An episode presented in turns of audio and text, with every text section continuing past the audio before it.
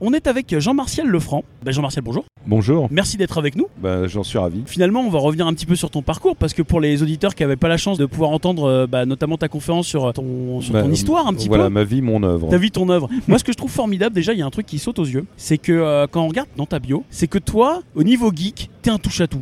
oui, c'est clair. T'as été partout. C'est-à-dire que déjà, à la base, il faut savoir que Jean Martial, c'est quelqu'un, alors je veux pas dire de bêtises, toi, t'as été diplômé de l'Institut d'études politiques de Paris. Oui, tout à fait, ouais. Et ensuite, t'es parti dans la partie marketing et publicité chez euh, Publicis Constellation. Je me suis occupé d'un petit peu de publicité, mais vraiment, ça a été très court. Donc là, déjà, on est sur des bases sérieuses, on va dire. On n'est pas du tout sur euh, le geek, etc. Mais très vite, tu passes par la caisse télévision Oui, et par la chaîne TV6. oui. Tout à l'heure, on en parlait pour plaisanter, mais TV6, pour ceux qui connaîtraient pas, c'est une chaîne qui a eu une existence assez brève. Voilà, un an. Un an, qui a préexisté avant M6, je crois. hein. Voilà, en fait, TV6 était la première euh, sixième chaîne privée en France. Ouais. Et euh, suite à une embrouille avec Jacques Chirac, euh, Jacques Chirac nous a pris la chaîne et l'a donnée à M6, euh, qui était présidé par un ancien patron du RPR qui s'appelait Monsieur De Joigny. Oh bah, c'est politique, ça y est, ça, on part sur des bases politiques. Bah, c'est pas ça, c'est la réalité, donc euh, autant expliquer l'histoire telle qu'elle est. C'était une chaîne musicale, je crois, et dédiée à la Alors jeunesse. c'était une chaîne qui devait être essentiellement dédiée à la musique, mais bon, ça ressemblait un peu à ce qui est devenu après euh, Canal Jimmy, mais je crois que Canal Ouais. Jimmy ça a aussi dis- disparu. Donc c'était un peu une chaîne de geeks, et euh, les programmes étaient dirigés par un grand grand monsieur qui s'appelle Patrice Blanc-Francard, et à l'époque donc il m'avait il m'avait pris comme son comme son adjoint, et on avait on, on s'était bien amusé à la fois avec la programmation des clips, mais après on avait commencé à diffuser des films, des séries, euh, c'était assez cool. D'accord. Alors je t'avoue, moi je suis né en 81, je n'ai aucun souvenir de TV6. Moi, Autant la m'étonne 5, je m'en rappelle très bien. Euh, ça a duré quelques années, mais TV6, je n'ai aucun souvenir. Ouais, ouais. Bah, on peut encore voir des extraits euh, Sur sur, YouTube sur YouTube, ouais. Ouais. Et donc du coup, bon ça c'était ça a été assez bref, mais finalement on va arriver à ce qui nous intéresse. C'est le début de l'histoire justement sur la partie jeux vidéo. Oui. Toi, suite à ça, tu es nommé directeur général de Virgin Loisirs Oui. et tu vas créer, tu vas lancer la marque Sega France. Voilà, Sega en France. Ouais. En France. Et alors, tu sais que c'est assez drôle parce qu'il y a deux mois, on a fait un podcast pour l'anniversaire de la Mega Drive. Ouais. Et euh, on avait comme invité Jean-Luc Satin, Ouais, qui a été donc le responsable marketing euh, chez Sega France de 90 à 95, Ouais, ouais. que tu as connu. Ouais, qui travaillait chez Virgin Loisirs au début, ouais. Et du coup, il nous avait un petit peu raconté justement cette transformation de Virgin Loisirs vers l'entité Sega France. Oui. Donc tu peux revenir un petit peu sur cette partie-là pour euh, nos auditeurs? Bon, à, à cette époque-là, donc moi j'avais été engagé chez Virgin pour m'occuper du développement de, de- de- la marque Virgin en France. Et en fait, euh, Richard Branson avait rencontré euh, les- Nakayama, qui était le patron de Sega à Tokyo, et il s'était mis d'accord avec lui pour distribuer les consoles Sega en Europe. Et donc, euh, quelqu'un a débarqué de Londres et a dit Est-ce qu'il y a quelqu'un qui est disponible à Paris pour s'occuper de ça? Et donc, moi j'ai dit Bah ouais, pourquoi pas, moi ça m'intéresse. Donc, c'est comme ça que j'ai commencé à m'occuper de développer les consoles Sega en France. On a créé la société.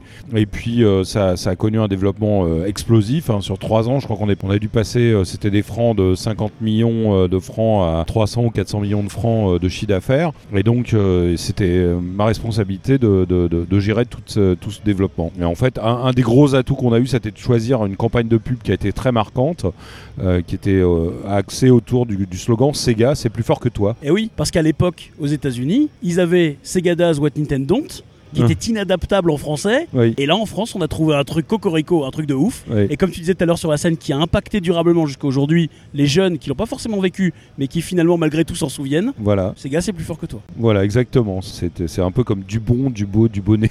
C'est ça. Ouais, c'est plus impactant encore Sega, c'est plus fort que toi. c'est du même genre. Et du coup, euh, vous avez également lancé le magazine Megaforce. Oui, c'est possible, ouais. Parce que sur le modèle anglo-saxon où il y avait des magazines un peu officiels, etc., là, il n'y avait pas euh, l'équi- d'équivalence finalement en France.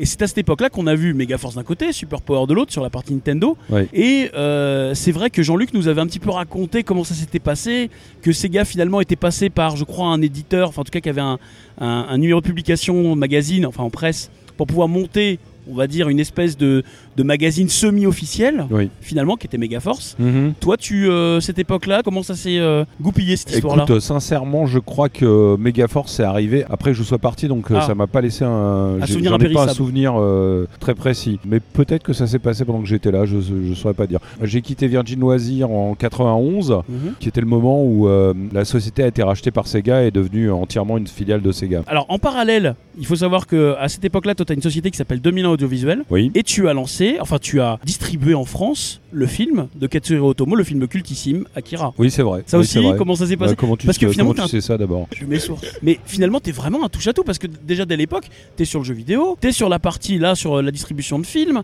On Oui. verra aussi plus tard parce que la presse, quand je t'ai parlé de Megaforce, Oui. c'est pas innocent parce que plus tard tu vas revenir aussi sur la partie Oui, c'était longtemps après. Longtemps Mais après, euh, ouais, effectivement, quand, quand j'étais chez Virgin, je m'occupais aussi de la distribution euh, cinéma avec un garçon qui s'appelle euh, Claude-Éric Poirou. Et j'avais été au Festival de Cannes et euh, dans, les, dans les projections, j'avais vu qu'il projetait euh, ce film qui s'appelait Akira. Je crois qu'on on devait, on devait être deux dans la salle. Ah ouais? Et euh, parce que vous avez un, un- un- ce qu'on appelle le marché du film à Cannes. Il y, a les, il y a les films en sélection.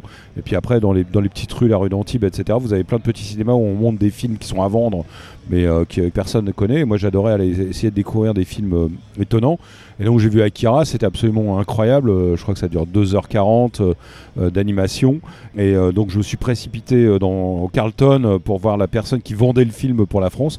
Et on l'a acheté. euh, très peu cher. C'est comme ça qu'on l'a sorti en salle. Je me souviens, mon camarade Claude-Éric Poirou, qui était beaucoup plus cinéphile que moi, comprenait pas et me disait mais c'est pas possible comment on va le sortir, etc. Et le premier jour on l'a sorti, euh, il y avait une salle sur les Champs-Élysées, il y avait une queue pas possible parce Mm. que tous les fans euh, d'Akira qu'on qu'on identifiait pas aussi facilement que maintenant parce qu'il n'y avait pas les réseaux sociaux, eh ben, s'étaient mobilisés euh, pour faire du film un succès. Parce qu'il y a eu une époque, il y avait Internet. Les jeunes d'aujourd'hui ne voilà. savent pas forcément. C'était avant, euh, c'était avant Internet et c'était, on savait, il y avait du bouche à oreille, Mhm. mais on le visualisait pas comme on, visu- on le visualise maintenant. Il y avait en plus la presse spécialisée, j'allais dire, sur la partie jeux vidéo ou même Japanime avec Animeland. Bah, finalement, Animeland, je crois que c'était 4 c'est 91, le début d'Animeland. Ouais. Donc pareil, c'était les tout débuts. Ça devait être en 86 quoi, ou en 87 quoi. Le film Ouais. est de 87, ouais, donc. euh, Donc suite à ça, toi, tu en 92, et là on arrive sur la partie euh, notamment bah, Cryo Interactive, Ouais. puisque tu vas créer cette boîte avec euh, Rémi Arbulot et Philippe Ulrich. Tu peux nous raconter un petit peu justement les, prémices de Cryo Interactive et surtout ta rencontre avec Philippe Ulrich? Bah, en fait, euh, Philippe Ulrich euh, est venu me voir quand j'étais euh, responsable de Virgin Loisirs. On s'est rencontrés à l'époque, on avait nos bureaux Place des Vosges. Et Philippe est venu me voir parce qu'il n'en pouvait plus de la manière dont il était traité par Infogrames qui avait racheté Air Informatique. Et, il m'a dit bon bah voilà, si vous voulez, enfin on cherche une nouvelle maison pour toute notre équipe. Et euh, j'ai convaincu euh, les patrons de Virgin qui étaient en Angleterre d'accueillir Philippe et son équipe pour commencer à travailler chez nous. Et c'est là où euh, Philippe a commencé à développer le jeu Dune. Le fameux. Voilà, le fameux jeu Dune. Et ensuite, comme tu l'as indiqué tout à l'heure, donc Virgin Loisirs a été revendu à Sega. Philippe euh, a été euh, licencié par Sega, donc comme l'équipe était disponible, je leur ai proposé de monter, euh, de monter Cryo. Et on a démarré Cryo, c'est assez marrant. En fait, on était dans la cuisine des locaux d'une boîte qui s'appelait Why Not Production. C'est là qu'on a, commencé bah, à travailler sur Cryo. Et Why Not est, est devenu une entreprise assez connue puisque le, dernier film qu'ils ont sorti, c'est Les Frères Sister euh, de Jacques Audiard. On est resté très copains. Mais euh, c'est eux qui nous ont aidés au départ à, à monter Cryo. Et donc ça, c'est 92. 91, fin. 91, fin- 92? Ouais, voilà. Alors d'une, on va, en- je vais revenir dessus, mais c'est vrai que Cryo, quand même, c'est quand même pas mal de jeux euh, bah, hyper connus. hein. Je pense à Versailles, la complot à la cour du roi Soleil. Mhm. Euh, c'est Atlantis, 1, 2, 3. C'est l'Égypte, la prophétie d'Héliopolis. Mhm. C'est Gift, c'est Dune, puisqu'on en parle et on va en reparler. Oui. C'est Lost Eden, c'est Ubik. Mhm. Les débuts de Cryo, une fois que les choses ont été mises en place, avec, euh, notamment avec Philippe euh, et avec euh, Rémi Arbulot, c'était compliqué. Comment, comment vous vous êtes organisé au début? Bah, en, en fait, au début, euh, les rôles étaient assez bien établis. hein. Donc Rémi s'occupait de la technologie, euh, Philippe de la création, et moi je m'occupais euh, de faire tourner, de faire tourner la boutique. Non, le, le- en fait, le développement s'est passé assez rapidement parce que très vite on a eu un tube avec Dune, et c'est vraiment ça qui est important en fait, c'est d'avoir des tubes. Qui lance, surtout qui lance la. Voilà, qui lance la structure. Donc, donc ça, ça a été assez, euh, assez rapide. Et derrière, euh, on a eu une grosse demande, notamment de la part des éditeurs euh, anglo-saxons, pour produire des jeux avec eux. Et on a démarré une relation avec une boîte qui s'appelait Mindscape, qui nous a financé la, production de, de deux autres titres qui ont eu beaucoup de succès, qui étaient Mega Race et Dragon Lore. Donc, donc ça a été un, un développement assez rapide. Et après, bon, il y a eu beaucoup de gens qui sont venus nous voir pour qu'on leur fasse des jeux.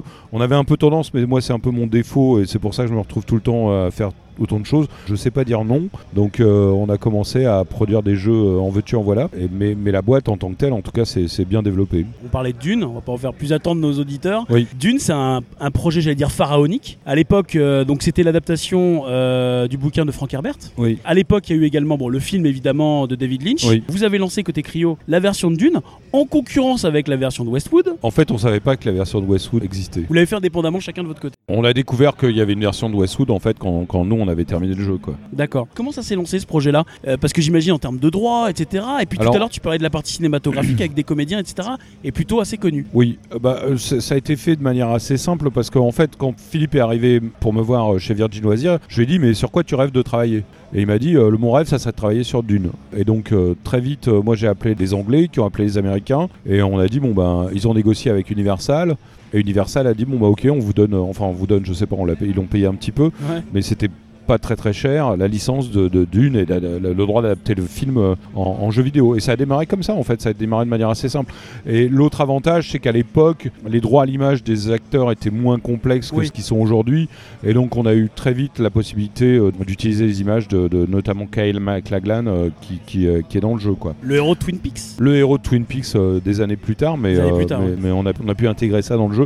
Et c'est vrai que c'était un élément important, puisqu'on a aussi reproduit, c'était à l'époque, c'était Jean-Jacques Chaubin euh, qui s'occupait des graphismes, euh, reproduit les visages de Sting euh, et de Kyle MacLachlan dans le jeu. Oui, comme tu dis, à l'époque, c'était plus facile avec les comédiens, les acteurs, d'avoir leur participation.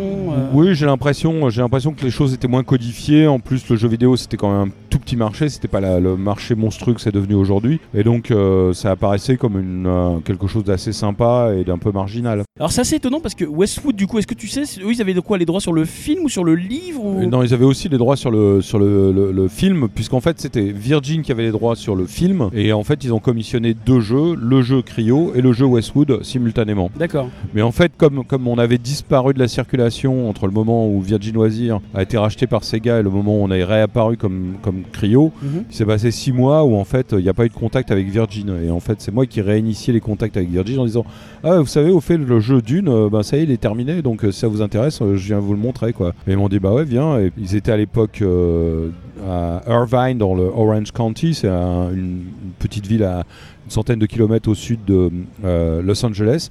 Et j'aurais présenté le jeu. Et je me souviens, avec Graham Devine qui était juste à côté, donc euh, l'auteur de Seven Guests, euh, qui présentait Seven Guests. Et il m'a dit Ah, regardez, on fait ça. Bah, nous, on fait ça. Ah, c'est super. Bon, on va vous publier votre jeu. Voilà. Et c'est comme ça que tout s'est mis en place miraculeusement. Moi, ce qui m'intéresserait aussi, c'est de voir sur la partie Versailles Oui. comment est né ce jeu? Alors- moi, je me rappelle d'un jeu pour l'époque. Pour, alors, pour les jeunes auditeurs, c'est un jeu où on visite, limite un peu, aujourd'hui c'est en casque virtuel, mais on visite, on a le point de vue, le POV du, du, du- du visiteur. Oui. Et euh, donc on suit une aventure d'un meurtre, je crois, à la cour du roi Soleil. Oui. Et donc on, on mène une enquête, une espèce de point and click, mais on va vraiment visiter Versailles. Ça, pour l'époque, c'est hyper révolutionnaire. Oui, tout à fait. C'était euh, l'idée, c'était euh, que on reproduise euh, de manière euh, rigoureusement authentique euh, le château de Versailles. Oui. Que, euh, donc, on travaille aussi sur des histoires qui soient des histoires qui soient conformes à la réalité historique euh, de ce qui s'était déroulé euh, à l'époque. Et euh, ça correspond à ce qu'on a appelé l'affaire des poisons. hein, le- les historiens appellent l'affaire des poisons. Ce qui est assez marrant, c'est que dans, la série de Canal+ qui s'appelle Versailles. Je crois la, la dernière saison, il me semble, ça, ça traite de la, un peu de la même, euh, de la même période. Euh, Ce qui s'est passé, c'est qu'il y a une institution qui s'appelle la Réunion des musées nationaux, qui regroupe tous les musées euh, nationaux, comme son nom l'indique, qui est venu nous voir et qui nous a dit on voudrait faire quelque chose d'original avec Versailles, quelque chose qui a un rapport avec le jeu vidéo. Et on leur a dit bon bah ok, euh, très bien, euh, et- essayons de faire quelque chose autour de ça. Et on a associé en fait des gens qui étaient auteurs chez Cryo avec Béatrix Saul, qui était euh, à l'époque euh, une des conservatrices du, château de Versailles. Et ensemble, on a créé euh, cette histoire et ce- cet environnement-là. Après, ce qui s'est passé d'un petit peu miraculeux, c'est que Rémi Herbulot avait inventé une technologie qui s'appelle l'Omni 3D, qui était quelque chose qui permettait en fait de visualiser à 360 degrés une image précalculée. Donc on était un petit peu à la, à la jonction entre le moment où on était encore sur du précalculé avant de passer à du temps réel. Mhm. Et, et Cryo euh, s'est euh, maintenu dans le précalculé très longtemps grâce à cet effet 360 qui permettait de circuler dans une image précalculée, quand d'autres ont pris le virage du temps réel. Même si esthétiquement c'était pas forcément euh, très convaincant avec Alone in the Dark, qui a eu beaucoup de succès, mais bon c'est vrai quand on revoit aujourd'hui Alone in the Dark, euh, c'est- c'est Pardon Ça prend un petit coup de vieux. non, bah, euh, visuellement, c'est vrai que c'est surprenant parce que euh, on, on voit les, on voit les facettes, euh, c'est du flat. Enfin bon, il y, y a un certain nombre d'éléments euh, qui, euh, qui, qui ont, qui ont un peu vieilli. Mais donc voilà un peu l'histoire de l'histoire de Versailles. Après, ça a été un grand succès parce que ça a été l'opportunité pour les parents d'acheter un jeu vidéo, mais qui véhicule de la culture. Et ça a tellement bien marché qu'il y a eu un 2. Il y a eu un 2, je crois qu'il y a eu un 3. Il y a eu un euh, 3? euh, Peut-être, oui, je sais plus. Ah, je rappelle- ça, je me rappelais pas, mais il y a- Enfin, J'ai vu d'autres jeux basés sur Versailles. mais je sais pas par qui ils ont été faits. Donc Cryo fonctionne tellement bien que vous réussissez votre introduction à la bourse en 98. Ouais, voilà, c'était la mode à l'époque. euh, Tout Oui. le monde est allé en bourse. Puis c'était juste avant en plus la, la, la bulle des. Voilà, des- c'était le début de la bulle internet. Voilà, la bulle internet avec toutes les, les startups, etc., Voilà. etc. Qui va pas durer longtemps, qui va s'arrêter, je crois, en 2001 ou quelque chose comme ça. 2001, Ouais, 2002. ça commence à, à- à aller plus mal euh, vers la fin de l'année 2000, et puis Même ensuite 2000, ça descend euh, très très vite. Tu vas revenir euh, donc bah, sur la partie notamment, enfin tu vas venir à la partie réalisation de, de documentaires et de longs métrages. Là encore une fois, toi tu, là-dessus tu peux nous en parler. Toi, quel moment toi tu vas, tu vas te dire bon finalement Cryo, je vais passer sur une partie un peu moins jeux vidéo et passer sur une partie Bah, plus réalisation? Non, mais c'est vrai qu'à la fin de la période cryo, donc pour moi c'est vers euh, 2002. Je pense que bon, c'est vrai pour Rémi Herbio qui est parti un peu avant et pour Philippe aussi d'une certaine manière. On est un petit peu épuisé. On a on a vécu euh, une espèce d'aventure euh, complètement échevelée et, euh, et moi j'avais envie de revenir vers un média qui soit plus stable. C'est-à-dire que dans le jeu vidéo, en tout cas à l'époque, on n'était pas du tout dans le, dans le système dans lequel on est aujourd'hui, où en fait une grande partie du développement est pris en charge par les middleware. C'est-à-dire il n'y avait pas Unity, il n'y avait pas Unreal Engine. Et donc, il y avait une espèce de, nécessité d'inventer des nouvelles technologies pratiquement à chaque jeu pour pouvoir euh, épater euh, les, joueurs. Et ça, rendait la, production très difficile. Elle n'était pas du tout stabilisée dans le cinéma. Quand vous faites un film, hein, j'ai produit 6 ou 7 longs métrages, vous avez un plan de travail qui est très bien établi. Vous savez qui fait quoi, quand, etc. etc. Et c'est assez simple en, réalité à faire. Alors que dans le jeu vidéo, bon, bah, on y va et puis euh, la manière dont ça va se passer est assez, euh, assez incertaine. Donc j'avais envie de revenir à ça. Donc euh, j'ai fait un long métrage, après j'ai fait des documentaires. Et, euh, c'est vrai que c'était des formes d'expression qui étaient plus, plus abordables, qui sont pas forcément plus simples dans, le, dans, dans, dans, la manière dont il faut travailler pour s'exprimer, mais en tout cas plus, plus stable dans la manière dont on, dont on fabrique. Et après, en 2007, euh, j'ai commencé à m'intéresser à la presse magazine, toujours avec mon esprit geek. Et là, j'ai repris un, un- un magazine euh, de, de cinéma de science-fiction euh, Ouais. qui s'appelle L'écran fantastique. Célèbre. Et ça a été le début, euh, le début de quelques années passées dans la presse. ouais. C'était quoi C'était financière de financière de loisirs Alors depuis 25 ans, oui, j'ai une société qui est la société qui, qui me permet de financer mes aventures, qui s'appelle Financière de loisirs. ouais, tout à fait.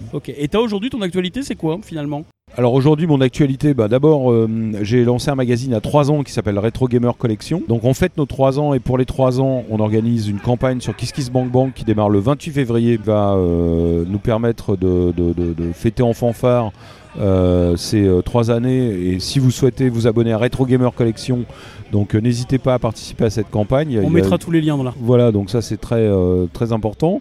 L'autre actualité, c'est que je prépare pour Arte Créative une série donc euh, de 10 fois 5 minutes qui va euh, explorer l'histoire de la French Touch en jeu vidéo. On va faire une revue euh, des jeux les plus marquants euh, qui sont déroulés entre euh, la fin des années 80 et le début des années 2000. Donc en gros, on commence avec Chahi, Paul Cuisset. voilà, on commence. Ulrich, voilà, on va parler de, de tous ces personnages formidables. Donc pour le public de Arte Créative.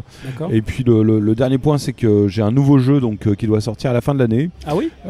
Qui est un jeu basé sur l'univers de, de Howard Lovecraft. C'est assez marrant, c'est un jeu vidéo sans vidéo, c'est-à-dire que c'est un jeu uniquement basé sur le son. L'interaction avec le, le- joueur sera par le son, c'est-à-dire que euh, ce sera un système de reconnaissance vocale. Donc c'est un jeu auquel on pourra jouer sur euh, Alexa, sur les, les bornes Echo, sur Google Home, euh, mais aussi en iOS sur les smartphones. C'est Et, formidable ça.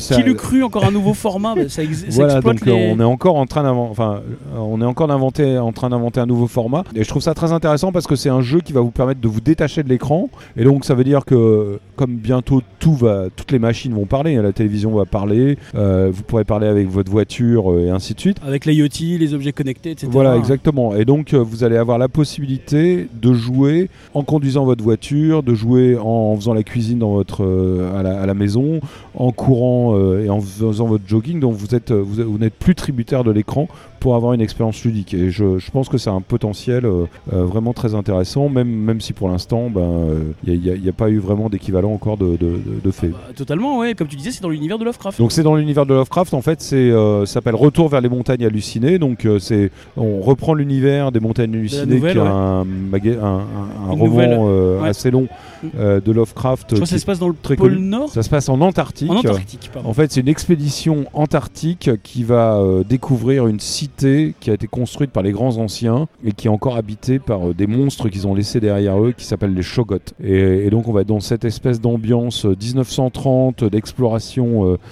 arctique. Et, euh, et- je pense que ça va être euh, très intéressant à réaliser parce que ça nécessite euh, d'adapter le game design au fait que les gens ne voient pas. Donc il faut être à la fois euh, très clair, mais utiliser aussi le son pour, euh, pour les effrayer, pour les motiver, pour, euh, pour, pour faire en sorte qu'ils aient envie de suivre l'histoire.